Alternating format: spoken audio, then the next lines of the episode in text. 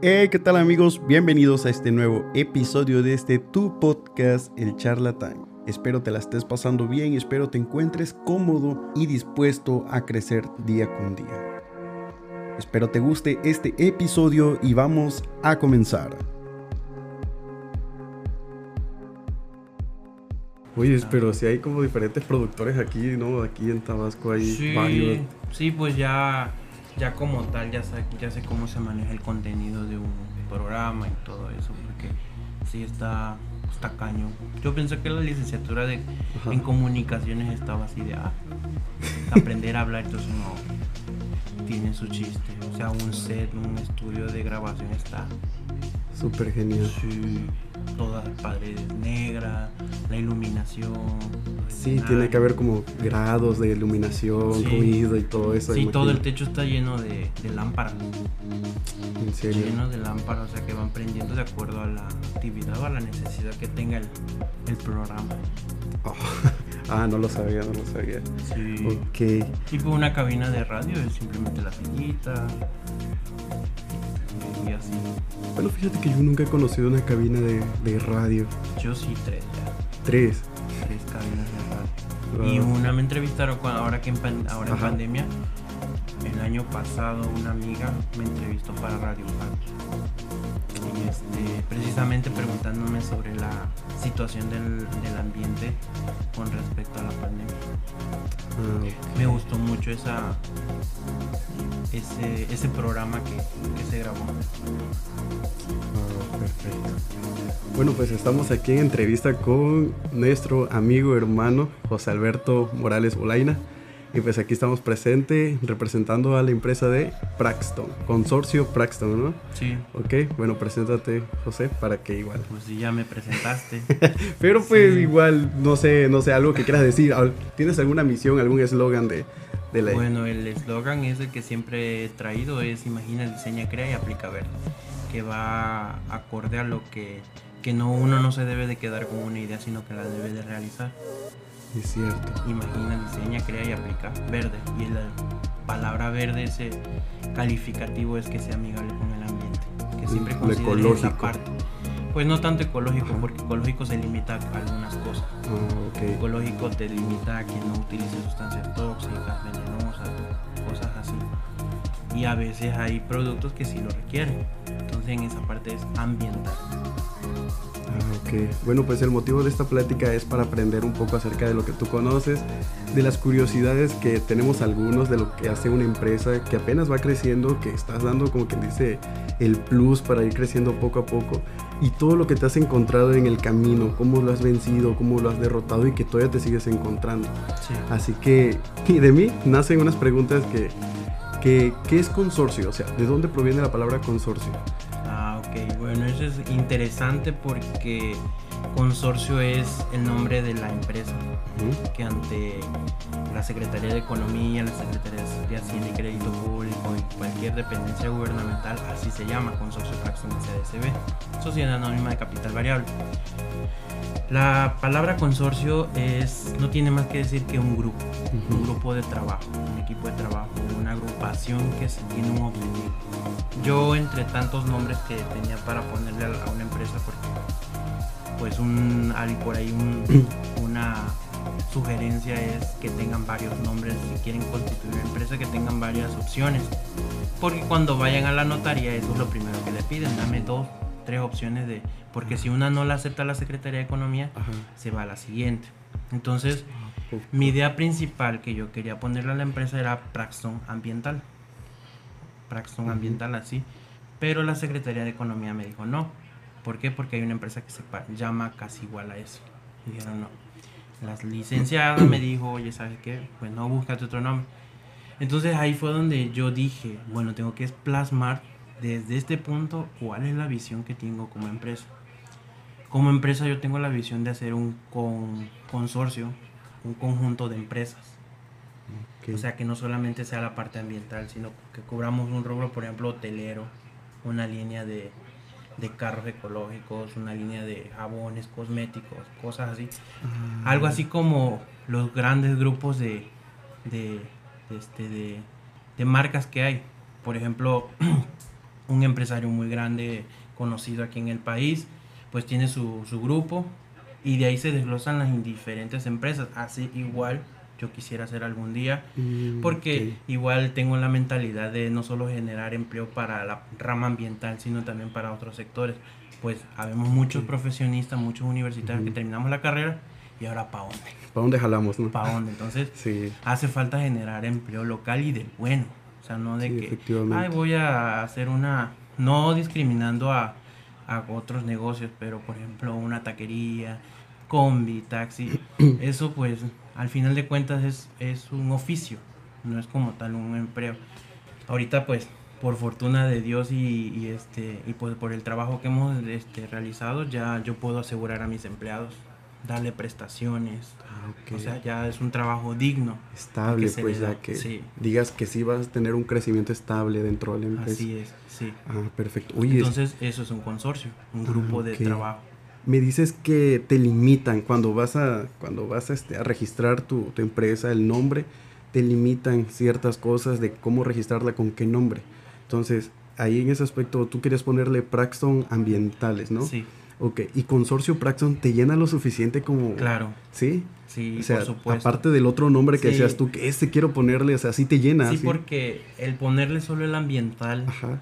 si yo quiero licitar ahorita para alguna empresa, para alguna algún concurso que haga el gobierno y todo esto, ya si yo le ponía ambiental dentro de mi del acta constitutiva que a, a mí me me ¿cómo se dice? me respalda, mi empresa puede poner construir hoteles, mi empresa puede construir biodigestores, hacer Ah, plantas de, de refinería. Te abre puertas. Como Entonces, el tener todo ese abanico de, de- se llama objeto social todo eso, todo ese conjunto, por así decirlo, de objetivos, pero son actividades.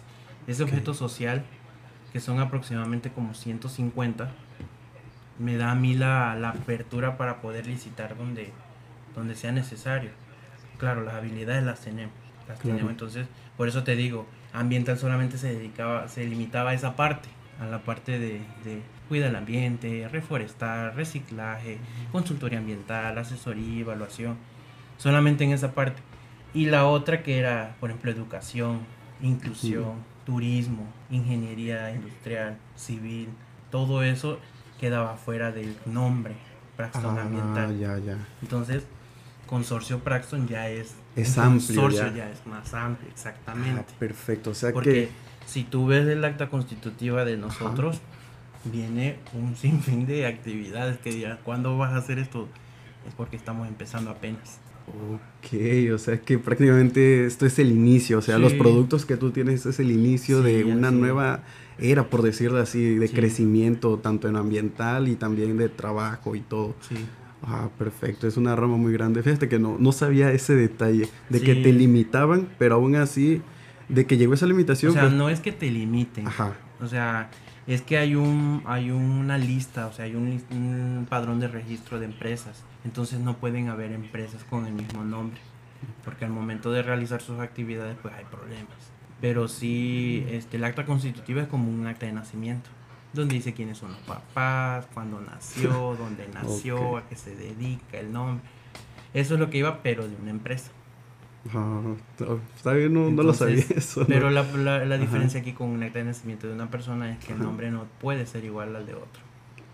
Ah, ok. Tiene que cambiar ciertos Sí. rasgos. Hace cuenta de que es como tu CUR, pues así. Sí, es el. RF el. RFC es el, Sí. que, el registro, exactamente. Perfecto. ¿Y qué significa la palabra Praxton? ¿Qué, qué es Praxton? O sea, ¿qué significa Ah, así de, de la rama, de la Bueno, mera raíz? Sí, pues tiene dos orígenes. Principalmente cuando terminé la, bueno, estaba yo a finales de la preparatoria, salió una película muy famosa en la que el, el protagonista era secretario de, de su compañera de trabajo, ella era editora. Entonces, ella le hacía la vida imposible a él. Y toca que se voltea la, la rueda de la fortuna y ahora le toca a él fastidiarle a ella. Y cuando ella viaja a la ciudad natal de él, se da cuenta que en, en donde ellos viven, va ella caminando por el, Ajá. por, eh, bueno, van en el, en el, en el camión y va viendo peluquería Paxton, abarrotes Paxton, peluquería Paxton, telefónica Paxton, todo Paxton, Paxton. Entonces ese nombre me gustó, el Paxton, porque dije, así me gustaría tener muchas empresas, franquicias y, y lo que se pueda que, que administre la, mi, mi, propia empresa. Entonces yo no sé cómo le puse, quizás no entendí en su momento que era Paxton y, y en mi Facebook me puse Paxton. Entré a la universidad Ajá. y mis compañeros me decían, ¿y cuál es tu Facebook? Y ya no, pues es Joshua Braxton. Y así me buscaban. El punto es que así me llamaban. Braxton, hey Braxton. Tú me buscas en la universidad como Ajá. Bolaina y casi no me conocen. Órale. Me conocen como Braxton. Hasta los maestros. Los maestros, los doctores, Braxton. Decían que me iban a hacer una, una estatua ahí al lado del Juchimán. Dice, ah, para que Braxton aparezca aquí. Entonces, eso pues es algo que me identifica, es mi, es mi seudónimo. Y la otra parte del sentido que le doy es el de praxis, que viene de la palabra praxis, que significa práctica. Cuando haces praxis, es que estás poniendo en práctica lo que ya aprendiste, práctica de la teoría. Entonces, mi idea es, o mi filosofía es practicar lo que ya aprendiste.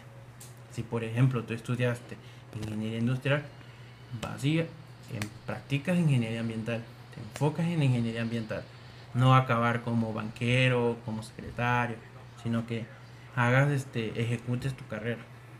Si, has, si estudias este, comunicaciones, hacer comunicaciones. Lo puedes ejecutar ahí. Sí, entonces Praxton es eso, darle el trabajo que realmente este, requiere el, el profesionista. O inclusive hay quienes no estudian una carrera, pero por vocación tienen otro, otro talento. Y la carrera nada más quedó como un simple papel Es cierto. y es desarrollan la vocación. Entonces es ahí, y, y bueno, y si escucha algún maestro, director de una, de una preparatoria, creo que el que involucre en la vocación en, la, en las escuelas, el discernimiento vocacional, este, es clave. Porque yo creo que por eso hay muchos doctores, muchos médicos titulados que acaban siendo taxistas, que acaban siendo secretarios, Exacto. banqueros, no ejercen lo que realmente estudiaron, pero no porque no sean buenos, sino porque no lo estudiaron por vocación. Lo estudiaron porque es que mis papás me dijeron que estudiara esto, o es que está bien pagado, es que mi primo trabaja en plataforma y le paga muy bien. O sea, como dicen por ahí, miden su tiempo con el reloj ajeno, y cosa que no debe de ser. Sí, claro. Debemos no. de, de medir nuestro tiempo con nuestro propio reloj. O sea, conocernos y analizarnos. Ese es el discernimiento vocacional.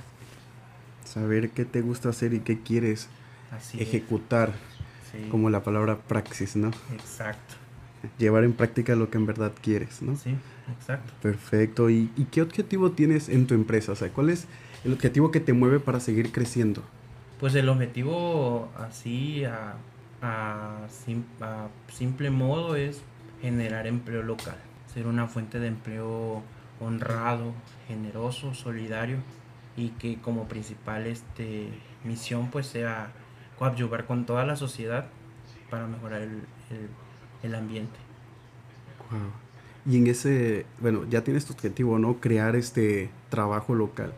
¿Qué te has encontrado con ese objetivo? O sea, ¿qué tropiezos has encontrado? Porque Muchos. para conseguir ese objetivo creo que crear trabajos, empleos. Sí, y- sí, es- ha habido bastante a- altas y bajas, pero creo que eso es lo que les da la vida. Aprendes a, a ver todo bien, que todo pasa porque tiene que pasar, no puedes entrar, estar en el camino y decir me voy a teletransportar como Goku o como cualquier Saiyajin, Claro. sino que tienes que vivirlo. Sí. Y si lo disfrutas, Es es como una mejor. etapa de crecimiento, sí, ¿no? porque, Vivir o sea, el proceso. hay momentos de llanto y tienes que llorar. Sí. Hay momentos de risa y tienes que reír, momentos de enojo, momentos de injuria, y tienes que vivirlo, si no lo vives, son emociones que vas acumulando. Y quizás en algún momento tengas mucho de esas emociones y se manifiesten cuando menos las esperas. Entonces es vivir las emociones en el, en el momento. Y sí han habido muchísimos es, pues tropiezos, pero pues uno se cae y se vuelve a levantar. Quizás en el, en el registro, en la legalización de todo esto, hay requisitos que el gobierno para tener todo en orden, para estar este, en regla regulado, pues sí te, te exige ciertas cosas. Por ejemplo, el acta constitutiva, este, cuentas bancarias, para que ya pues Hacienda tenga conocimiento de cuáles son tus ingresos y tus egresos. Si tienes trabajadores y por ejemplo en el caso de nosotros que realizamos actividades de alto riesgo, a mí me exigen que tenga asegurado a los trabajadores. Porque si Dios no lo permita, le pasa algo al trabajador en, jornadas de, de, trabajo, ahí me pueden demandar inclusive hasta meter bajo juicio porque no, no tengo asegurado al empleado. Pues son cosas que uno va aprendiendo. Tampoco quiero decir que el gobierno así se la pasa de que no, es que si no cumple, tiene su tolerancia, o sea, comprende que vas empezando, que estás generando empleo y te da oportunidad. Pues yo tuve la fortuna de empezar este proyecto en la administración del presidente anterior. Las oportunidades este, pues fueron, fueron unas y las de este gobierno pues son otras. Y ambas me, han servido para, para ir creciendo. En ningún momento he dicho, pues ya se queda. Si he flaqueado, si, he, si el año pasado frente a, a pandemia, pues sí fue muy este estresante no tener trabajo porque al cerrarnos escuelas a nosotros se cierra el empleo. Porque tú, tú como... Porque nosotros recolectamos residuos a las escuelas. Ah, ya. Ah, Entonces se cierra escuelas. Nada, no hay material. ¿Qué hago? No vendo libretas, no vendo agendas, no vendo nada de eso. O sea, te apretó. Se cierra eso, pero empiezan la entrega a domicilio y entonces empezamos a trabajar en empaques este, de papel, bolsas, cajas, envolturas. Quizás no pudo solventar lo que se perdió con que las escuelas cerraran, pero pues nos, mantuvo a flote. Tuve que despedir trabajadores, liquidar, cerrar incluso. Pues con mi papá he analizado que también, qué bueno que me tocó cuando estoy empezando, porque agarró pues colmillo, filo de, desde, desde ahora ya cuando vaya yo creciendo, pues estas pruebas me han, me han enseñado a cómo superar las, las vicisitudes y, y, lo, y las situaciones de, de problema. Entonces, pues sí, es, es algo que quizás me ven ahí sonriendo y, y, en programas y ganando premios, y pero sí, Pasas... lograrlo cuesta muchísimo.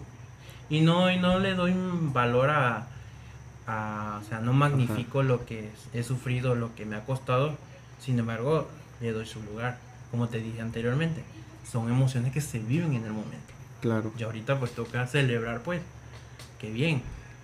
Claro. Pero sí, este, cuando son los momentos difíciles, pues, pues hay que vivirlos así. Y como una empresa que genera empleos, que está obligada prácticamente a generar empleos, despedir a personas así, ¿qué te, ¿cómo te movió? ¿Qué, qué emociones te movió ahí? Porque pues si ese es tu objetivo. Yo este el año antepasado tuve en Jóvenes Construyendo el Futuro. Fui de los primeros en, en, recepcionar y me gustó el programa. Pude darle la oportunidad a 10 becarios lo cual no solamente eran 10 becarios, eran 10 casas que cada mes recibían un, sueldo para tener pan en la mesa. Entonces yo a esos 10 los contemplé para contratarlos, para seguir trabajando. Porque dije, pues este está trabajando bien. Ya pero viene pandemia y es donde me cambia todo. Entonces tener que liquidarlos, mandarlos. Eh, en lo personal, pues sí te mueve de que dice pues esas personas tienen que buscar ahora por otra parte para que puedan sustituir el ingreso que uno les podía dar. Entonces como que sí se siente uno así de, chale pues, pues ni modo. Pero pues sí, o sea, mi papá es el que me dice es que tú eres muy sentimental. Pero pues hay que, hay que saber este afrontar todo. Claro, es que creo que sí ataca un poquito lo, el sentimiento de saber que vas a dejar a alguien sin empleo, porque como está la situación, creo que es muy difícil, muy difícil porque muchas empresas te, ya teniendo, bueno, yo teniendo mi carrera ya este, casi concluida, te cierran algunas puertas, imagínate, alguien que está empezando, alguien que encuentra una oportunidad en una empresa y que de pronto digas, no, pues hasta aquí, compa, ¿no? Ya se terminó todo eso. Debe ser algo muy, muy fuerte tanto para ti, tanto para la persona que pues Tú sentías que lo tomaban en cuenta en una empresa, ¿no? Sí, así es. Sí, y luego así sí parte el alma cuando pues te, prácticamente te suplican. Híjole. Pero es que pues si no puedo, ¿cómo le voy a hacer? Sí, pues no tienes cómo sustentar a tanto y no puedes arriesgarte tampoco a quedar mal, ¿no? ¿Qué emociones te encontraste en tu crecimiento a partir de que diste el primer escalón en la empresa? ¿Qué emociones te encontraste? Pues al inicio yo no sabía qué cosa me iba a meter. no sabía qué, tanto iba yo a, a disfrutar y a, y a, vivir en esto. estaba a expensa de lo que viniera. No me pronostiqué nada de que, ay, me va a ir mal y va a No, yo pues tengo eso de que tengo un objetivo, tengo una visión. Quizás cambie el plan muchas veces, pero el objetivo ahí sigue. Que es el que te digo de generar empleo se está logrando poco a poco. Y además de eso, pues la perseverancia, la constancia, no, se da, no, no cesar el, el caminar, ¿verdad? porque el camino sigue. Hay una frase que tengo muy marcada yo que es de San Francisco de Asís, que dice, comienza haciendo lo que es necesario, después lo que es posible y de repente estarás haciendo lo imposible. Pues comenzando a hacer lo necesario, te puedo decir que en la universidad yo hacía mis propias libretas, le vendía a uno que otro amigo. Después tuve que pasar a la parte de, bueno, es una oportunidad de negocio, una, se convierte en una iniciativa de negocio. En la universidad, en la Universidad Autónoma de Tabasco, me dan la oportunidad de incubar este proyecto a manera de hacer un modelo de negocio con sus canales de venta, publicidad y todo. Marca ahí donde nace Praxton, porque antes se llamaba Ambook yo inicialmente en 2012 lo llamaba Ambuk. Ambuk. Ambuk. ¿qué es Ambuk? Ambuk hace la unión de dos palabras, ambiental y book, que es libro. Libro, libro ambiental o libro ecológico, así. Pero ahí donde estaba yo en el incubamiento me dice, eso no pega. Está, no, dice, Entonces mi compañero con el, el que empecé, que ahorita trabaja conmigo, ese es otro, otro este, otra historia. Otra historia ahí que si se da la oportunidad, pues ya te la va a platicar este, él sugiere, oye, ¿por qué no le pones Praxton? Si todos te conocemos por Praxton. Que te pongan, y ya dice, no, sí está Praxton. Entonces buscan fonéticamente el nombre y no está. No hay este. no hay registro, nada. Y pues así empezamos, Praxton, Praxton, Praxton. Se hizo el logo, se hizo, yo hice el eslogan, todo. Y empiezo a, con mis libretitas a ponerle el Praxton, y el Praxton, y el Praxton. A patrocinar eventos en la universidad, para regalarle a los por ejemplo, en los encuentros de jóvenes investigadores, dar libretas para que regalaran a los, a los ganadores de ponencia, de cartel, de ah, artículo. Entonces ya el regalarle y que los maestros dijeran, no, pues Braxton es el, patrocinador y el estudiante de aquí, todo. Me emocionaba, me emocionaba mucho, o sea, y pues ya tengo que, tengo que lograrlo, tengo que lograrlo. Entonces cuando salgo de la, cuando termino mi carrera, pues viene la etapa en la que tengo que hacer tesis, y se me ofrece la oportunidad de trabajar en la Secretaría de Energía, Recursos Naturales y Protección al Ambiente, la CERNAPAN, que hoy es la Secretaría de Bienestar. Ahí estuve en calidad del aire. Entonces me toca pues eso y, dejé un, a un lado la empresa. Termino de, de trabajar, sacaba mi contrato como estaba, era outsourcing por Pemex. Ya Pemex en ese tiempo fue que vino a, a la quiebra y este y pues ya no me pudieron contratar nuevamente fue que decidí terminar mi tesis y pues ver qué iba yo a hacer. Ver qué, este, qué iba yo a hacer de vida porque dije, bueno, ya terminé. ¿Y ahora qué? Como todo, como todo profesional, ¿no? Que va concluyendo y ahora qué sigue, ¿no? Ya, ya me titulé, ya, ahora qué sigue. Entonces un amigo me dice, oye, ¿por qué no sigues con lo de la empresa? Pero el ya no tener la universidad, o sea, mi grupo de amigos que me pudieran apoyar, tener contacto, no estar en el trabajo, y yo dije, ¿y ahora dónde voy a ejercer? Ese, fíjate que eso es algo, ahorita que analizándolo, fue un tiempo de, de trance en el que me quedé en stand-by. Fueron como 6, 8 meses. No sabías cómo moverte, nada, ¿no? Pero, ya me acordé que estaba haciendo en ese entonces. ahorita que me acuerdo. a ver, a ver. Estaba yo cuidando a mi mamá, que estaba enferma. Ay, híjole, entonces, ese fue le también. dedica tiempo a ella. Y, y pues me olvidé de la empresa ya se quedó. Ya pues pasó lo que tuvo que pasar, mi, mamá falleció y a la semana me llaman y me dicen, no José, que ganaste una beca de beca completa para incubación de alto impacto aquí en Villahermosa, dice por la incubadora Startup, Ah, ok. Eso, eso era, este, pues yo se lo platicé a mi mamá, incluso todavía en vida, se lo platiqué. Y me dice, ay, hijo, dice, ¿qué te estás metiendo en eso? Porque mi mamá era la, mi mamá y mi abuelita me decían, ay, hijo, que tú te debes ir a trabajar petrolero allá. Pero es lo que te digo, otros te pueden decir porque ven desde la perspectiva, claro. tu, tu, de tu forma de ser. Pero la vocación es solamente tú la puedes ver y Dios. Entonces, si tú disiernes bien, vas a saber. Porque hasta en tu misma familia te puede aconsejar mal. Entonces, tú sabes sopesar qué es lo que más te conviene. Entonces, yo estaba así, cuando me llaman en, esa, yo, no sabía si reír, llorar, gritar, porque pues todavía estaba pasando por el duelo de la pérdida de mi mamá. Pero la felicidad de que una beca, que son como 80, 90 mil pesos. Dije, pues qué chido. nada más le dije al, al licenciado así, le digo, pues ya me voy a reportar. Pues ya nada más me quedé así. Bueno, esto es una señal, voy a seguir.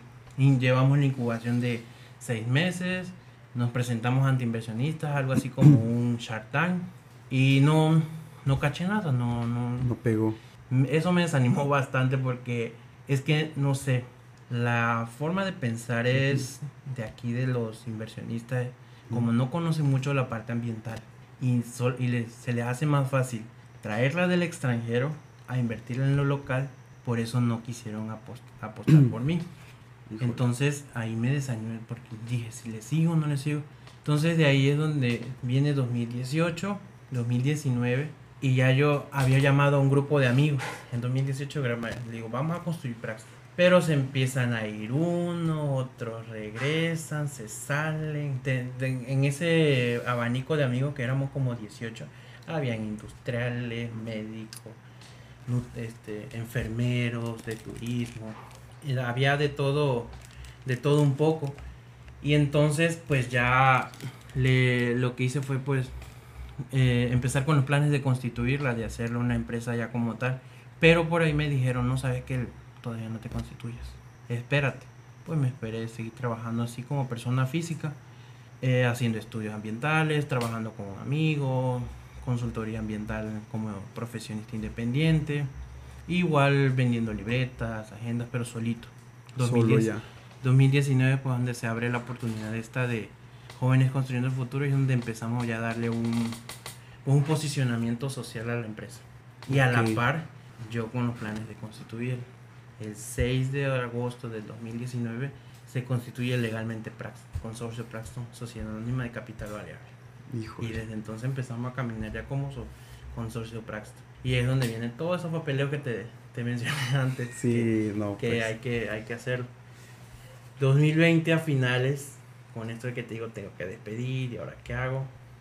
Pasé por un momento de que ya estoy cansado, que me cierren las puertas, estoy cansado de que tengo que despedir y no hay trabajo y todo esto. Sí me desanimó, tanto que me enfermé. Yo, yo padezco asma intermitente. Entonces, se me bajaron tantas las defensas que caí en un cuadro asmático que a la, había noche en que no podía dormir. Inclusive hasta llegué a pensar que, que podía haber sido COVID, pero me hice la prueba y, salí negativo. Posteriormente la, la, volví a hacer a los 14 días y salí negativo. Y yo seguía con el asma. Yo duré con asma de finales de noviembre hasta el día de mi cumpleaños, 12 de enero, con asma.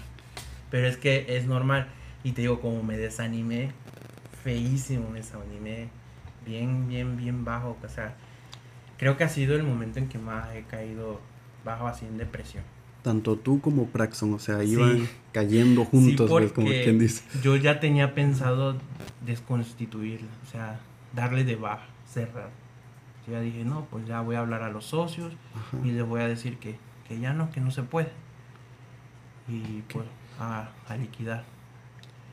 Pero en febrero, no, no en, a, mediados de enero, pues me, me, llaman el director de protección ambiental de aquí del municipio y me dice, pues hay la oportunidad de, de seguirle trabajando a las empresas. Tú dirás y le, ¿cómo se llama? La apuesta por esta parte. Entonces ahí donde vuelvo nuevamente. La consultoría Agarrar la guía. Consultoría ambiental y a la par pues este estar recolectando entonces ahorita lo que hacemos es que le hacemos estudios de no alteración a la empresa y le ofrecemos el sistema de recolección diferenciada tanto por una por la otra son ingresos para la empresa. Claro. Recolectar los residuos y pues aparte de esos residuos nosotros los revalorizamos económicamente, pues, pues, es otra entrada.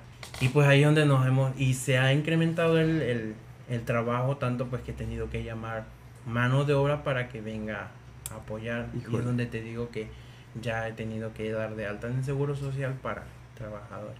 Fíjate que tengo una curiosidad con eso. Desde hace como, desde el 2017, siempre he estado metiéndome ideas de crear algo, de crear como un tipo de empresa, un negocio, algo chico, pero pues uno siempre crece con la idea de hacer algo grande ahí ya. Sí. Pero cuando me detengo a observar bien, me doy cuenta que, bueno, yo lo vi aquí en Tabasco, aquí en Cárdenas especial, me di cuenta que tenían más fortunas las personas que venían de fuera y crean algo y pega rápido. Yo dije, bueno, y yo he visto puestos locales y a la semana están cerrando, al mes están cerrando. Y creo que a ti ya te estaba pasando lo mismo cuando dijiste lo de los inversionistas. Yo dije, bueno, pero, o sea, ¿por qué no le dan este, prioridades a los mexicanos, a los que son de aquí, los locales, que tienen la noción, que tienen la chispa de crecer? ¿Por qué no? Me he dado cuenta de eso Son y es algo, sí, es algo desafortunado porque uno termina su carrera, uno ya está libre, uno está listo para chispear, tirar todo lo que sabe, todo el conocimiento y no hay oportunidad. Y la verdad, eso, eso marca mucho, eso me marcó mucho ver, ver cómo, cómo otras empresas vienen a liderar el mercado de tu ciudad. Sí. Porque si te das cuenta, eso, esa, esa de los chinos, esas tiendas de los chinos, Sí. cómo ya ahorita tienen demasiado, están abarcando casi todo el mercado y, y te das cuenta que tuvieron un crecimiento en menos de dos meses, tres meses y ya estaban poniendo otra tienda. Sí. Y ahorita donde estaba de por tenis, No, ahí y pusieron que otra. ellos son mis, bueno, son mis Ajá. clientes. Bueno, pues entonces los Y calmamos, ¿no? Regatean. ¿En serio? O sea, esa es la, la parte más, el colmo más grande, o sea, que ¿Es tienen ingresos y regatean. O sea, yo como me reía porque ver sus correos donde decir, ingeniero, ¿será que le pueda bajar un poco a la cotización? O sea, dije, si somos testigos de ver cuánto venden. Sí, y que claro. abren y abren y abren y, y que nos digan que no tienen dinero. O sea, Claro, es el colmo ya de pero, o sea, pues creo que la, la otra parte y creo que y es la más importante es que hace falta la praxis. Lo que te digo, la, Sí. la, la fortaleza en la vocación, porque uno por decisión y, y bien fortalecido emprende. Conozco buenos em- emprendedores de aquí de, de Cárdenas y que han crecido chingonamente y no han necesitado mucho. Pero también he sabido de otros que de. De plano plano se- no, no la arman, pues. Sí. Y es que se, que se van a, a otros estados, a otros Sí, países. desafortunadamente no, o sea, ya. No es por vanagloriarme ni por modestia, pero un- uno ha recibido esas propuestas de ir a otro país, de ir a otro estado, porque se dan cuenta de lo que uno puede hacer. Claro. O sea, lo, lo, lo ven, sí, pero yo les tengo que decir que no.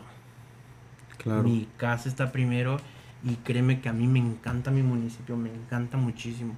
Y si lo más que yo pueda hacer para que esto, esta situación social mejore, lo voy a hacer. Pero sí, o sea, yo a todo el que veo, arriesgate. Mientras tenga vida, todo lo puedes hacer. Todo lo Así puedes es. hacer. Como te digo, sí, el gobierno quizás sí te pide algunos requisitos, pero estando en regla, no, este, no tienes ningún problema. Yo defiendo el SAT. Sí, porque veo que todos le tiran al sí, SAT de que... yo- a mí me da risa porque, o sea, es porque no les gustan las relaciones tóxicas. O sea, no les gusta hacer sus declaraciones a tiempo, no les gusta ser este cumplidos con sus impuestos. Entonces, el hacer eso, pues ya crea una relación tóxica y es donde el SAT te está notifica, notifica, notifica. Claro, te tienen observación, pues. Pero yo llevo con el SAT desde que era persona física, te estoy hablando de 2016 hasta la fecha. Y no he tenido ningún problema, al contrario. He tenido devoluciones, saldo a favor, En serio. pero es porque te digo, hay que hacer las cosas bien. Claro, es todo en Y regla, bien, respetando y, y todo. leer bien. Porque luego hay veces cosas que estás haciendo que pueden ser deducibles y no las haces porque simplemente no leíste lo que te dio el SAT. es cierto, tienes que leer las letritas más pequeñas que tenga todo. todo está legalizado, o sea, todo está en la ley. Y aclararte bien, de preguntar y todo, o sea, eso ya depende de uno mismo, ¿no? La curiosidad que tenga de aprender y de saber manejarse inteligentemente, ¿no? Sí, a veces mi papá, que es contador, Ajá. me pide asesoría o que le, apoye. ¿En serio? Porque pues yo he leído también este de contabilidad, de, de ingresos, de egresos y pues a él lo ayudo. O a mm. veces le hablan y él no sabe, hijo, tú no sabes de casualidad. Sí, sí, lo sé. ah, bueno, no. Sí, pero es lo que te digo, son cosas que tienes que aprender. Claro. O sea, y si alguien está cerrado a aprender, pues nunca va a hacer nada. ¿no? Nunca va a hacer nada. Hablaste es un punto muy importante de que aquí hay muchos emprendedores. Creo que sí hay muchos emprendedores, pero siento que les hace falta algo y es darse a conocer lo que saben hacer. Creo que tú los conoces porque ya entraste en como que a su mundo, ¿no? Sí. Pero en fuera, pues yo no conozco muchos emprendedores, yo no conozco y creo que ese es el objetivo de, esta, de estas pláticas, de estas entrevistas así, dar a conocer todos los emprendedores que hay aquí en esta ciudad, en este bello Cárdenas, que igual yo lo adoro porque hay muchas oportunidades. Veo demasiadas. Y aparte de que es una ciudad que apenas se va levantando porque ahorita están pegando muchos negocios. Y de la nada, o sea, y mismo locales de aquí, te das cuenta, wow, la gente ya tiene iniciativa de crecer. Y la verdad, ese es un detalle que veo que muchos están escondidos, muchos como que no tienen la libertad. Uno porque la seguridad, ¿no? Es la inseguridad. Y otro porque quizás no se avientan, solamente trabajan con lo que ya tienen, con lo que ya los conoce, con los amigos y van creando nada más ahí. Ahí, la raíz. Pero no tienen todavía esa chispa, esa chispa que tú sí la, sí la pudiste resolver. Tú te dices a conocer muy bien. Y creo que es una parte en la que todos podemos ayudar y todos pueden ayudar a crear esa chispa. Eh, dices tú que tienes algunos socios, estás en conjunto con alguien. ¿Cómo es esa relación? ¿Cómo, ¿Cómo encajas tú en esa relación? ¿Son personas que conoces? ¿Son personas que ya llevan tiempo conociendo? ¿O, nada más vinieron de la nada? Quiero entrar contigo, te meto una lanita porque sé que... sí. O sea, ¿cómo, ¿cómo es esa relación? ¿Sí está bien? Pues de primero te digo, hace tres años senté a 18 chamacos ahí. Y le digo, quiero hacer una empresa y me gustaría que ustedes formaran parte con 2-3% de acciones, pero que estén aquí. Que estén apoyando. Y entre muchos, pues se, cargan más la cruz. Pero te digo, de esos quienes se continuaron conmigo, solamente está uno, que es mi hermana. Y de ahí otro, otro familiar. Y este, y pues ya, somos los, nosotros tres nosotros tres que, estamos llevando esta, esta sociedad es familiar, se podría decir. Sí. Pero pues uno es el que lleva la, representación legal. Algo, algo ahí que, yo aprendí es que cuando yo iba a registrarla, yo me iba por la, lo, inicial, por así decir, por lo más flex, no, no más flexible, sino lo más Dalai, lo más relajado. Yo iba a, a registrarme como una Sociedad Anónima Promotora de Inversiones de Capital Variable, una uh SAPI ¿Qué quiere decir eso? Que a esa sociedad se le puede estar metiendo dinero. Un inversionista desde un peso hasta millones de pesos y estar este, generando utilidades. Utilidades, utilidades, utilidades. Yo llegué y le dije al notario, porque hasta eso el notario, este, amigo mío, me echó la mano ahí con la con el, un descuento para para, para registrar, constituir la, empresa, mira José me dice, si te vas por una SAPI y yo veo que en tu objeto social tienes hidrocarburos, el gobierno te va a decir que no. Ni siquiera va a tomar en cuenta tu, empresa solamente por tener SAPI, porque no le ven formalidad a una SAPI. Vete por la grande ya, tírale. Aunque no empieces con vendiendo libretas, tírate a lo grande, una SADCB y ya te evitas de que mañana tengas que volver a cambiar la empresa, Quizás vas a cambiar objeto social, capital social, socios, pero no el nombre.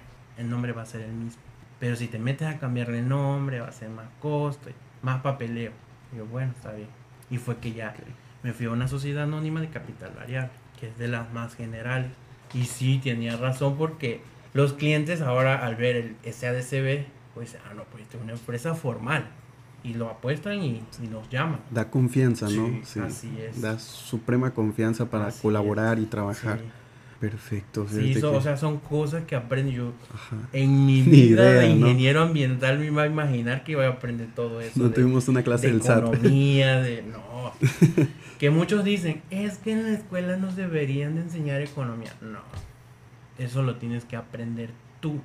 Claro. O sea, tú tienes que tener, o sea, la universidad nada más te da por arribita, te da todo superficial.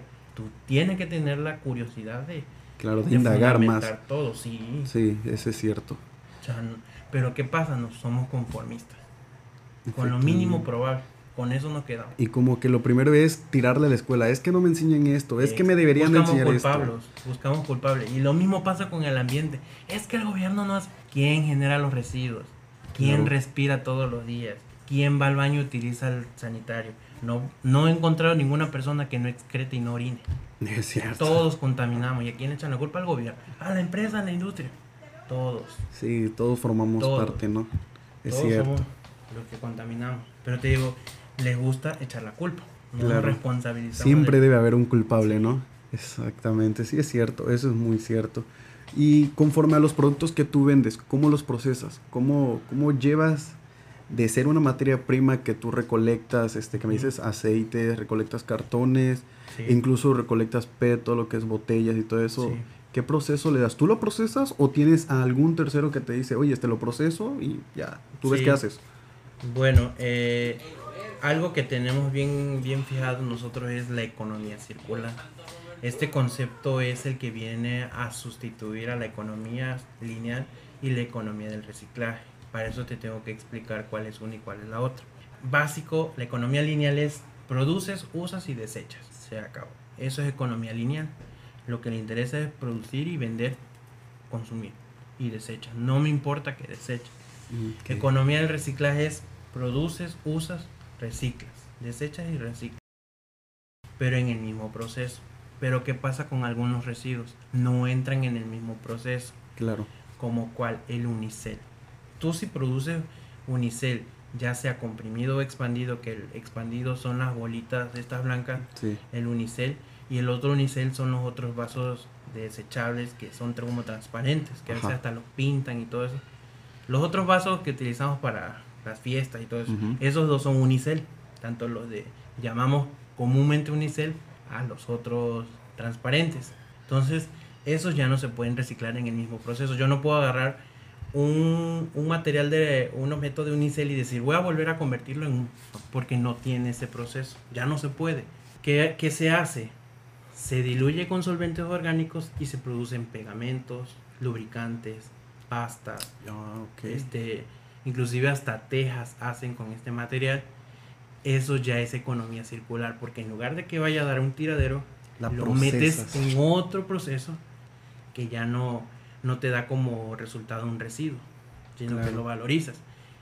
Eso ahorita te voy a explicar uno de lo que manejamos nosotros, que de hecho es el único que reciclamos. Nosotros recolectamos el aceite de cocina usado. Pero el aceite de cocina viene mezclado, bueno, donde fríen el pollo, el pescado, los plátanos, palmole, todo, ahí viene. Eso trae materia que no nos sirve. Que si trae shit, trae residuos, inclusive hasta cucarachas, trae agua. Para eliminar todo eso nosotros hacemos unos filtros. Filtros que hacemos con carbón activado. ¿De dónde lo extraemos? De la merma de la tortilla. La tortillería que queda en las tortillerías, en supermercados, en las tiendas, nosotros la recogemos porque hay unas algunas tortillerías, no lo sabían, que esa tortilla que les queda del día anterior, la meten con la masa del día siguiente y la vuelven a, a convertir en tortilla. Por eso algunas tortillas tienen un olor medio acedo que le dicen. ¿Por qué? Porque reutilizan la tortilla. Por una parte, pues qué bien, porque no desperdician. No pierden. Y no pierden, exactamente. Pero nosotros vamos y le decimos, te compramos eso que no, no utilizas. Entonces, ¿qué hacemos nosotros? Lo incineramos, la quemamos hasta. Llevarla a punto de carbón y con eso hacemos nuestro filtro. Por ahí hacemos pasar el aceite. Entonces, un aceite que viene siendo color rojizo termina siendo un color más ámbar, más café, ya limpio. Entonces ese aceite ya nosotros lo procesamos y lo convertimos en jabón. Lo dejamos madurando 14 días y a los 14 días que ya está solidificado y neutralizado, ya tiene pH de 7, 7.5, Ya le agregamos lo que es aceite de almendras, avena, miel, alguna, alguna esencia que tenga olor, aroma y lo convertimos en jabón en barra o líquido. y ese es, por, entonces hacemos economía circular con el aceite de cocina usado y con la tortilla. y ah, eso es lo Por ahorita ese es el material que estás trabajando. ahora la, con lo, lo, del plástico, que recolectamos plástico 1, 2 y 5, que son polietileno terftalato, polietileno de alta densidad y polipropileno. ¿Por qué esos tres nada más? Porque aquí hay una empresa que se dedica a reciclar esos tres productos. Entonces nosotros lo que hacemos es que se lo llevamos a ellos. Lo recolectamos para que evitar que vaya al tiradero y mejor que ellos lo, lo reciclen. Ah, ok, tú se lo vendes a esa empresa. Así es. Entonces ya eso es un plan de manejo de residuos, en el que nosotros fungimos como recolectores y transportistas del residuo ya para que ellos le den tratamiento. Y el otro, pues la celulosa, tanto en cartón como en papel. Nosotros se lo damos a una empresa y esa empresa nos lo entrega reciclado. Con ese material reciclado nosotros hacemos nuestras libretas, agendas, cuadernos, carpetas, invitaciones, publicidad, todo lo que se puede imprimir en papel. Híjole, no, sí, sí está algo largo el proceso, ¿eh? se ve así como que entrégame una libreta mañana, una libreta pasó mañana. Sí, pero, ya, y de hecho, si yo te entrego hoy una libreta, Ajá te la puedo vender en 100 pesos personalizada como tú gustes. Y al año me dices, no, pues ya me la acabé y me la quieres dar para que yo la recicle por el valor que tiene esa libreta y por la acción que estás haciendo. Yo tu siguiente libreta ya no te la voy a dar en 100 pesos, te la voy a dar en 80. ¿Por qué? Porque ese material a mí me sirve para reciclar y porque estás siendo responsable tú. Claro, ayudas también a la conciencia de la persona de que de tenga... nuestras libretas y cuadernos tienen esa leyenda. Te la voy a dar para que lo leas tú mismo qué es lo que dice. Ok. Has adquirido un producto Praxton. Felicidades. Con el que apoyas el mejoramiento del planeta, puede dar un respiro. Si cuando lo dejas de usar lo donas a Praxton o su equivalente en papel, recibes un 10% de descuento en tu siguiente producto. Pues y eso se le entrega a todos los clientes, tanto de agendas como de libretas, carpetas, que también nosotros personalizamos al gusto de cada cliente. No, pues está está súper bien. Sí, te digo, y eso es, eso es cultura que nosotros vamos pues sembrando en toda sembrando en toda la sociedad para que se vaya incrementando aquí todo. Y pues ahorita a mucha honra yo puedo decir que Cárdenas es el mejor municipio en cuanto a manejo de residuos de todo el estado. Yo me siento muy orgulloso de eso porque sé que soy este, ¿cómo se llama? Partidario de, de ese, de ese logro. De ayudar al medio ambiente igual. Sí. Créeme que sí, porque estoy trabajando en una industria recicladora. Creo que ya la conoces. Sí. Este, y créeme que todo el material que llega es mismo de aquí de Cárdenas. Todo el material, tanto las personas que llegan a vender, todas esas personas que ves recogiendo, todo ese material, botellas, que si plásticos, todos esos ventiladores, todo eso lo llegan a vender allá. Y créeme que te das cuenta de que esa, esa, eso, ese residuo, esa basura que muchos creen se vuelve materia prima para otras industrias. Sí. Y te das cuenta también lo equivalente que tiene este, todo Cárdenas al tener demasiados desechos, porque hasta en el basurero llegan personas del basurero y dicen, no, pues hablan, ¿sabes qué? Ya tenemos tantas bolsas, tanto esto, tantas botellas recolectadas del mismo basurero, personas allá que se empiezan a elegir. Sí, también ahí en el basurero me ha tocado, este, yo no pepeno ahí, Ajá. no me gusta, pero sí lo visito mucho porque por los estudios de generación. Mm, ok. Sí, pero sí, y ahí es donde tú te debes de dar cuenta de que prohibir el plástico no es la mejor estrategia. Claro. Porque la verdad que la industria del plástico viene a mejorar la, el aprovechamiento de los recursos naturales. gastas muchísimo menos agua para reciclar plástico que para reciclar papel que con el papel pues tienes que lavar la pulpa, tienes que secarla y con el plástico simplemente lavas una primera vez y a fundir. Entonces no es tanto el, no es tan agresivo el proceso de reciclado del plástico con relación al reciclado del papel. Fíjate que donde estoy trabajando yo pensé que se desperdiciaba mucha agua. No. Pero ahorita que me dices eso, entonces no se desperdicia demasiada agua. No, tú vas en una industria papelera y te vas a dar cuenta la magnitud de agua que se usa para lavar esa pulpa. Y más para cocerla cuando se extrae de, de, de, O sea, de pero un- madera virgen. Pero una vez que, que se utiliza esa agua que tú dices en la industria papelera, ya de plano se desecha. Sí. Ya es desechada. Porque Sí, donde estoy bueno. trabajando yo, o sea, el agua circula. Circula, pasa por unos filtros, vuelve a regresar a la máquina. o sea, ajá. Sí, sí, sí, sí, es, es- es, este, correcto eso. Pero a lo que voy es, Ajá. te digo, la cantidad de, de, una de químicos que se le agregan a la del papel. Porque hay que híjole. clorar el agua para quitar tintas, hay que utilizar detergentes, hay que utilizar resistoles, pegamentos, resinas para poder Mm. hacer este que las fibras peguen unas con otras. A diferencia del plástico, que pues, el plástico lo metes así, calor, se funde y pum, hacer pellets, École. uno tras otro. Es más, te digo, es más eh, agresivo el tratamiento del, pla- del papel que el del plástico. Y eso la gente no lo ve. Criminalizan el plástico cuando el plástico es más noble que, que muchas cosas. O sea, no quiero decir que el reciclado del papel no sea bueno. Sí es bueno Pero, pero tiene que no se utilice materia prima virgen, que sea reciclada, o sea, que no ve, porque esas grandes empresas que dicen, no, pues es producto reciclado, le ponen también materia prima virgen, tienen sus hectáreas de árboles de eucalipto, de pino, para poder abastecer esa, esa pulpa. Sí, sí, porque sea lo que sea, una cosa es reciclarlo y otra cosa que el producto te salga bien a como debe de ser, la consistencia Sí. y la durabilidad. Así Porque es. eso lo he estado viendo, porque donde estoy yo solamente hay un producto al que se le pone de plano materia virgen. Sí. Porque solamente es uno que no se puede reciclar y uno que de plano si tú le metes demasiado reciclaje no sirve. Exacto. Entonces lo tienes que nivelar materia virgen y ponerle un 10% de reciclaje y ahí se va. Ahí se va a Sí. manejarlo de esa manera. Sí, sí. Entonces, wow, qué, Sí. qué genial. Pues sí, es lo que te digo, eh, y, y esa parte es la que yo a donde le digo al gobierno es que tú no difundes, te quedas toda la información y no le dices a la gente. Y pues ahí donde uno se tiene que poner esa camiseta y decir a la gente y decirle, oye, pues es que eso no es así. que-". O sea, esa, esa reforma a la ley que hicieron de, de prohibir el plástico no hace nada, nada. ¿A cuántos han sancionado?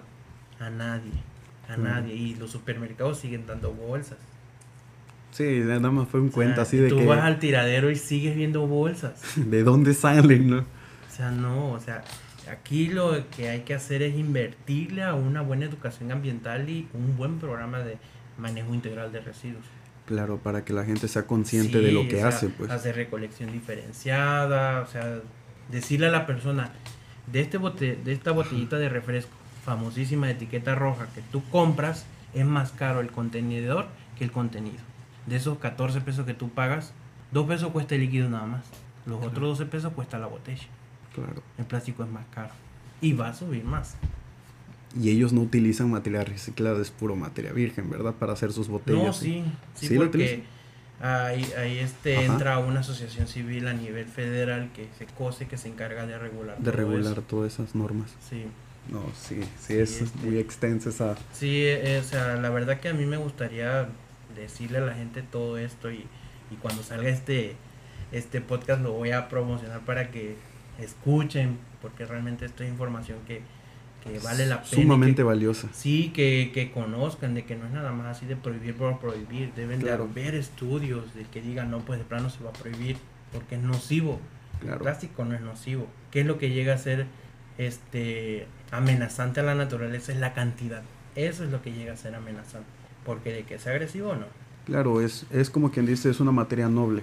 Que si Sí. tú la manipulas, tú la manejas bien, pues no Sí. tiene riesgo, no tiene nada. Si, Sí. Prácticamente lo que tú quieres hacer, en concientizar en la gente, es que sea una base de la educación de las personas. Sí. Entonces, este, que sea una base, hablar de lo ambiental, que todo tiene un proceso, nada es peligroso.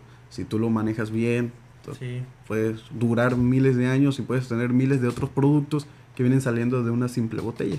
Sí, así es. Eh, no sé si tú igual tienes alguna otra pregunta que hacer o no sé. Pues ya de aquí ya viene la, un poco de la despedida. Te voy a contar lo que pasó con mi amigo. este, el que te digo con el que empecé, empecé con, cuando, esto te estoy hablando cuando estaba yo en la universidad, se llamaba Ambung. Empecé con, cuat- con tres amigos más, dos amigas, no, dos dos amigos y una amiga. No, dos amigas y un amigo. Entonces, pues ahí estábamos. Pero pues al terminar la carrera ya cada uno va a agarrar su, su camino. Una se fue a Ciudad del Carmen, la otra se fue a, Cancún y el otro, mi amigo, se quedó aquí. Entonces pues yo dije, pues ya, cada quien agarra su camino, yo seguí con el mismo. Cuando te dije que hablé con los 18, ese fue otro. Y este, y pues mi amigo pues tuvo la necesidad de buscar trabajo, se metió a trabajar en un banco, y ahí estaba de cajero, de cajero, de cajero. Pero a mí, a mí, por el, el ¿cómo se llama? El aprecio que le tengo y que lo conozco de la carrera, es mi colega, y no, él es inteligente como para que esté ahí. Siempre le decía, te voy a sacar de trabajar de ahí, te voy a sacar de trabajar. Pero después me aumentó la, el compromiso. ¿Por qué? Porque se casó y tiene un hijo. Entonces dije, ching, para que valga la pena que se salga de ese trabajo, le tengo que dar seguro. Tengo que mejorar el sueldo. Y que sea un trabajo que no demande tanto tiempo para que pueda estar con su hijo. Claro. Porque tampoco me quiero sentir culpable que le va a quitar el, tiempo de atención a su hijo. Ahí va yo trabajando. tengo que ir, tengo que ir, tengo Hasta que llegó el momento y le dije, ¿sabes qué? Ven a mi casa este día. Y ya platicamos. Lo que te puedo ofrecer es más tu seguro social y tu prestación. Sí, está bien. Entonces ya el tenerlo trabajando aquí nuevamente conmigo y que compartamos, me, me, esa es una de las grandes satisfacciones que tengo, porque es de lo que inició conmigo y sigue todavía aquí conmigo. Y entonces pues yo dije, ya ha crecido la empresa y, y ya es donde me pongo así a ver todo el trayecto recorrido. Y digo, no, es muchísimo.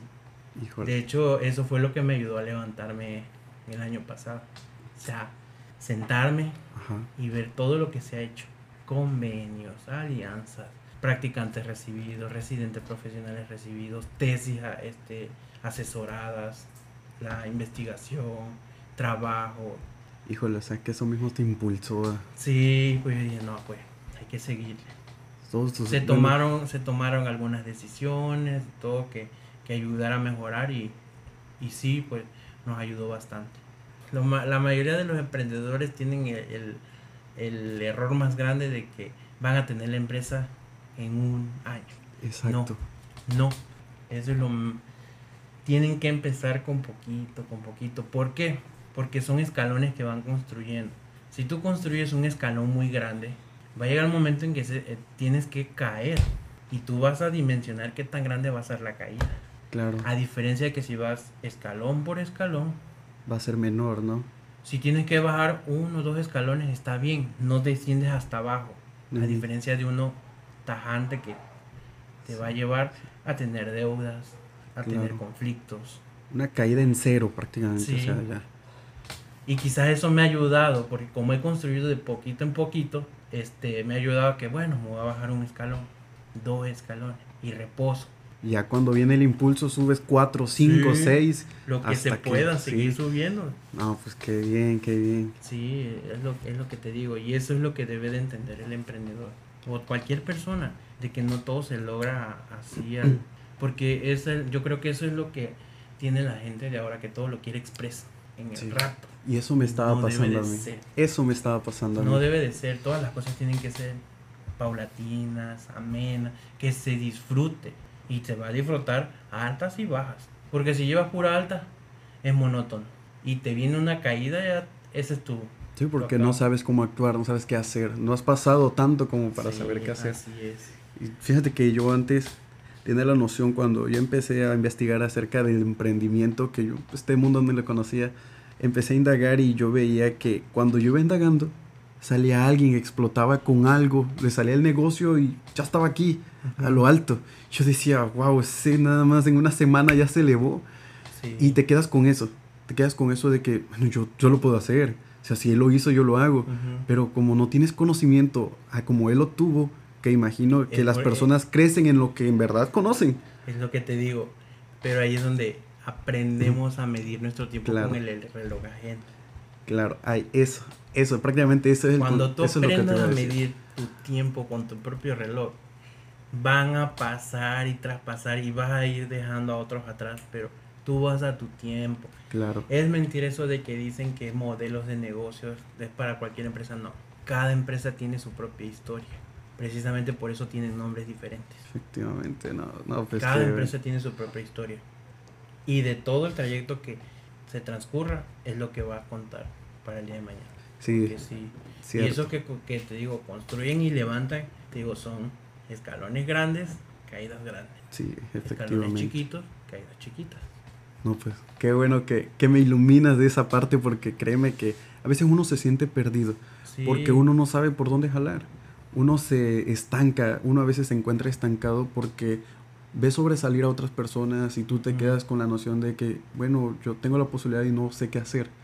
Tengo muchas puertas y no sé cuál abrir. Dice, dice César Lozano ahí, porque yo Ajá. así era antes también.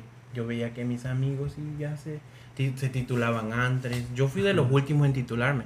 A pesar de que soy un, un cerebrito, dicen por ahí, yo fui de los últimos en titularme. Fui creo que el antepenúltimo de toda mi generación en titularme.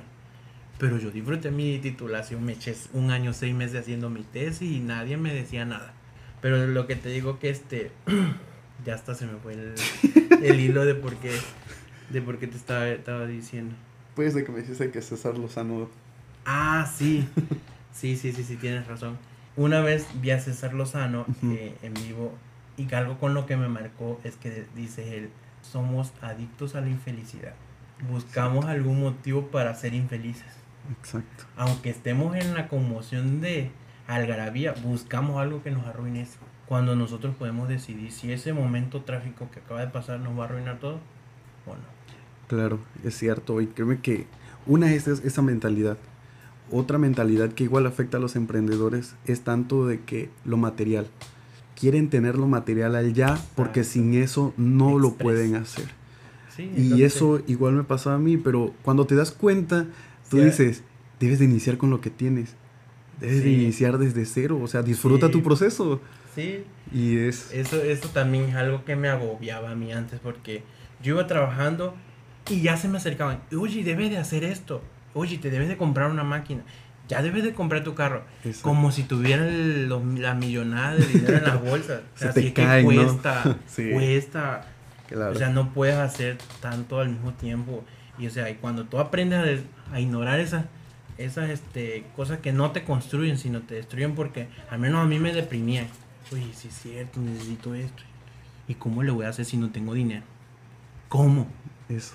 Entonces, yo dije, no, si es que ellos no van a venir a medirme el tiempo. Si yo los estoy ayudando, yo les estoy limpiando la porquería a ellos. Claro. Y ni que vengan a decir a mí, no.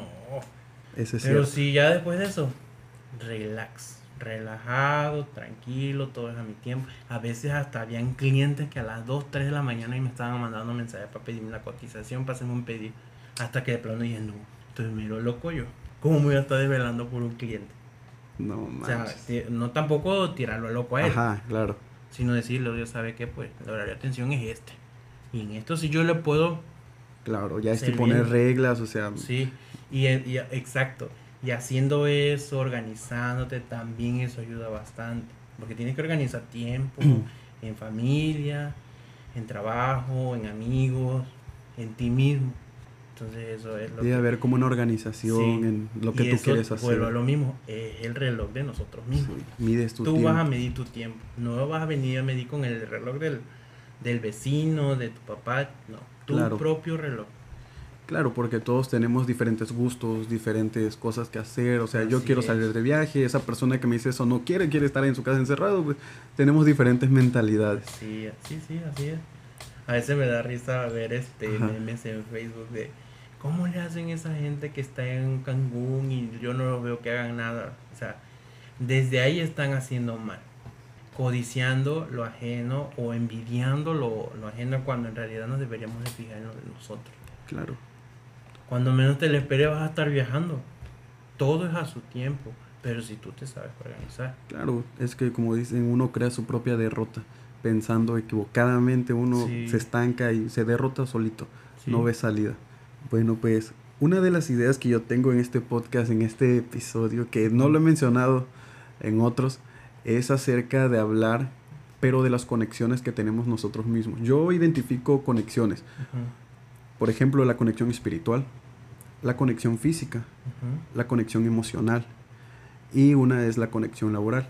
son cuatro pilares que yo quiero generar en este podcast, en este, para cimentar a las personas cómo deben de llevar un crecimiento estable, cómo deben de llevar un conocimiento estable, por decirlo así, y tener una inteligencia emocional de cómo saber reaccionar ante las situaciones.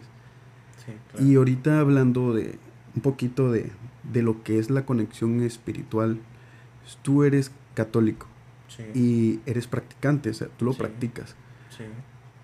Y llevas tiempo, yo prácticamente te conocí en un grupo juvenil, te conocí parte de la iglesia, o sea, entonces, ¿cómo, ¿cómo es el ambiente siendo católico? Porque tú, tú tienes tu fe, y muchas personas tienen distintas fe, por decirlo así, ¿no? Este, tienes otras religiones y tienes que dar empleo a todas esas personas sin excluir a nadie. ¿Cómo practicas tu fe dentro de Praxton? ¿Cómo practicas todo eso? ¿Cómo? Fíjate que es algo intrigante hasta cierto punto, pero sí es buena pregunta. Sí hay de diferentes credos aquí trabajando con, conmigo este, pero pues lo principal es el respeto. Respetar a cada quien. Este, hay una chica que por su religión, por su creencia, no debe de elaborar los sábados. Suple actividades en otro, en otro tiempo. Se va equilibrando. Eh, por ejemplo, esto, este tiempo no lo trabajamos porque pues la, la, mayoría de, la, de las personas pues profesa religión católica y pues no se trabaja viernes y sábado santo. Es ahí donde yo les digo, pues sí, van a tener relax. Lo que sí, y es por salud laboral, sabor, salud espiritual, es no tocar temas de, controversia religiosa. Ah, Cada quien, o sea, sí podemos externar todo, pero yo les he dicho que mejor esos temas, no.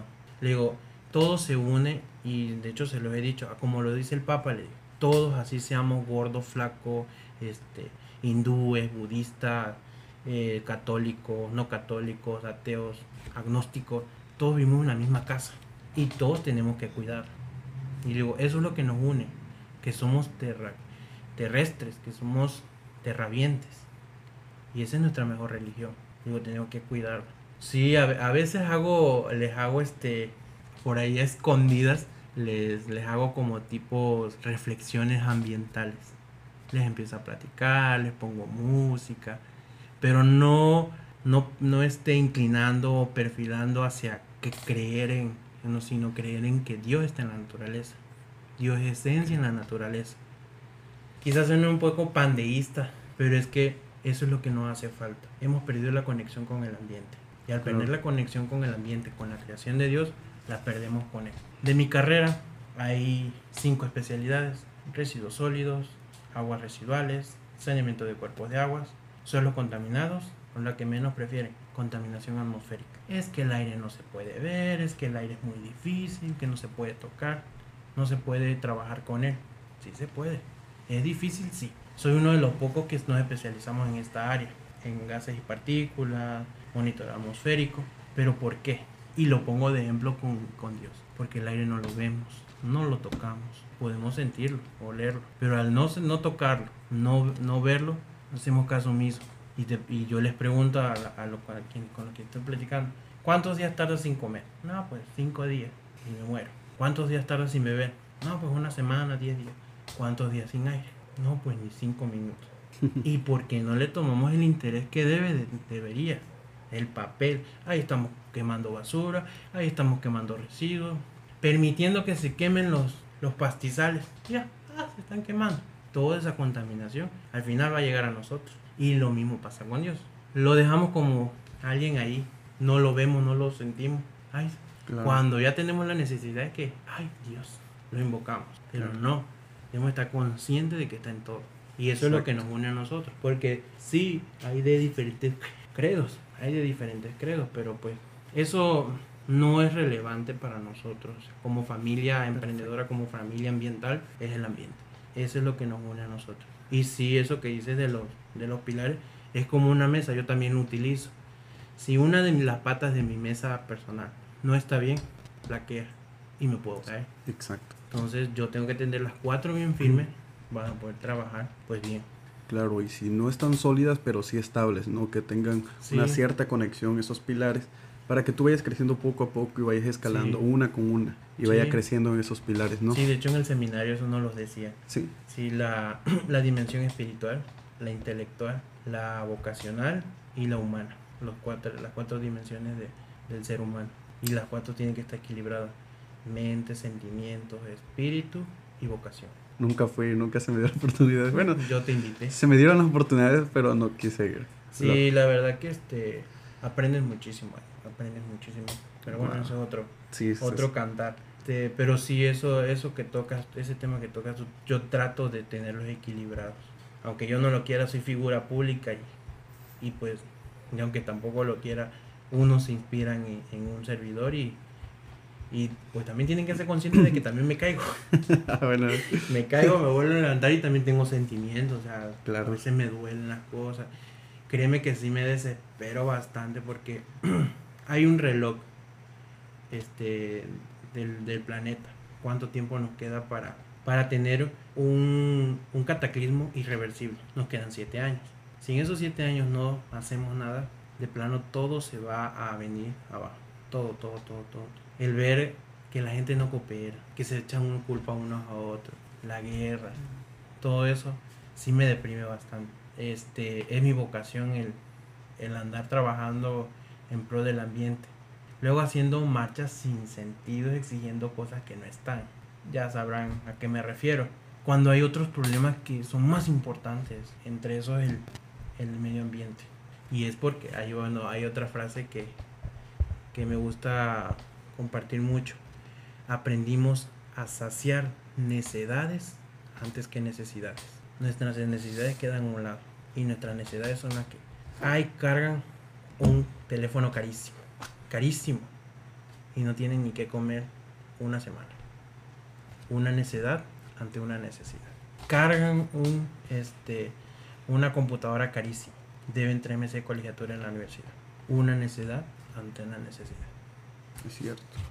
Y estas cosas van a ser residuos al final de cuentas. Sí, luego se vuelven obsoletas. Sí, tienen una caducidad. Y lo que en verdad te construye, te abona, ahí lo estás dejando pasar. Hacia un lado, es cierto. No sabemos discernir entre una necesidad y una necesidad. Prácticamente muchos se van por la moda. Porque ya salió esto, porque ya es esto nuevo, porque ya... Esto lo quiero tener porque sí. Claro. Sí. Bueno, el pues. planeta si hiciera tendencia, pero no. No quiero que sea una tendencia, quiero que sea una cultura. Claro. Eso es lo que quieres fomentar en todo acerca de praxis. Que sea permanente, no que sea nada que, ay, porque se está acabando el planeta hoy, no. Todos los días. Excelente. Bueno, pues ya para terminar este episodio, este te quiero hacer una pregunta. Tú estás aquí, ¿no? Tú estás presente en este sitio. Sí. Si tú ves pasar fuera de tu casa a José Alberto Morales Bolaina, ¿qué hablarías de él? ¿Qué, hablaría? ¿qué, hablarías? ¿qué, te diría de ¿Qué dirías de él? ¿Qué me contarías de él acerca de todo lo que ha vivido? Todo lo que ha hecho hasta, hasta ahorita. O sea, ¿qué, qué dirías? ¿Cómo te verías? Pues? ¿Cómo te verías? Pues yo me veo alegre. Soy un, un joven, tengo una frase animado y animando. O sea, no me dejo derrotar tan fácilmente. Este, soy, José Alberto es una persona que ha luchado y ha logrado todo lo que tiene, lo que le ha costado. No se lo han regalado, no se lo han este, patrocinado, todo lo ha, ganado y las amistades que tiene también. Algunas se han ido, otras han llegado, lo han traicionado bastante, pero no por eso se ha vuelto una persona rencorosa o amargada, no. Más alegre se vuelve. Pues quizás sí le falten muchas personas en su familia, pero pues hay muchas que llegan. Y ha aprendido que las que van, las que importan son las que están. Las que no están, pues, pues ni modo, ya ya pasaron. Se queda el recuerdo, se quedan los, consejos aprendidos, se quedan las enseñanzas. Y eso es lo que a José Alberto lo ha hecho la persona que es. Qué genial que te reconozcas así. No, pues muchas gracias por estar en esta, en esta plática. De nada. Y pues, gracias más? por la oportunidad. No, pues hay que darnos la oportunidad cuando se puede, ¿no? Sí. Este, este es un nuevo inicio de, de mi podcast nada más para platicarte, este es un nuevo inicio. Ya lo venía platicando desde hace como cinco episodios atrás. Y pues qué más que nada tenerte aquí con nosotros y pues e ir indagando de acerca de más emprendedores que, que siento yo que necesitan salir a luz, salir a flote, que todo el mundo los conozca para crear una chispa, que este podcast sirva para conectar a todas esas personas y pues dar acerca, dar algo de conocimiento a las personas. Y pues ya lo estoy logrando aquí contigo y pues muchas gracias. No hay de qué. gracias pues. a ti por la oportunidad y pues que sigas teniendo más éxito. Gracias. Esto llega muchísimo radio escuchas. Spotify escuchas. sí, nueva este, tendencia. sí, sí, pues con eso de que las tendencias y los hashtags. Sí, pues son cosas que valen la pena que se vuelvan tendencia porque son cosas que construyen. Claro. Son temas que construyen y no que destruyen, porque muchas veces van por algo que es tendencia, pero en realidad te está destruyendo. Está bajando tu autoestima, está bajando tus emociones, tu defensa te deprime. ¿Por qué? Porque te, te inculcan a medir tu tiempo con el reloj. Y eso no debería de ser. Tienes que aprender a, a medirte y a conocerte tú mismo. Claro, eso sí es cierto. Eso lo voy a tomar mucho en cuenta. Tienes que, y eso es lo que te digo, muchas, porque yo veo los temas de ponencias, exposiciones, otros podcasts, otros programas, y la verdad que me, me causa, no sé, como lástima ver el, la calidad del, del material que, que utilizan. Claro. O sea, que no, no abona, no, no te aportan sino que simplemente por tener views, por tener compartidos, por tener reacciones, hacen cualquier tontera. Claro. Pero hay que saber qué cosa vas a compartir, porque lo que tú compartas va a tener un impacto. Y si es un impacto negativo, pues no sirve para nada. Pero si es positivo, vale muchísimo. Claro. Bueno, pues muchas gracias por acompañarme. Este, este ha sido un nuevo episodio, un nuevo comienzo y eres parte de él. Y pues nos vemos hasta el próximo episodio. Hasta la próxima. Les saluda su buen amigo, el charlatán.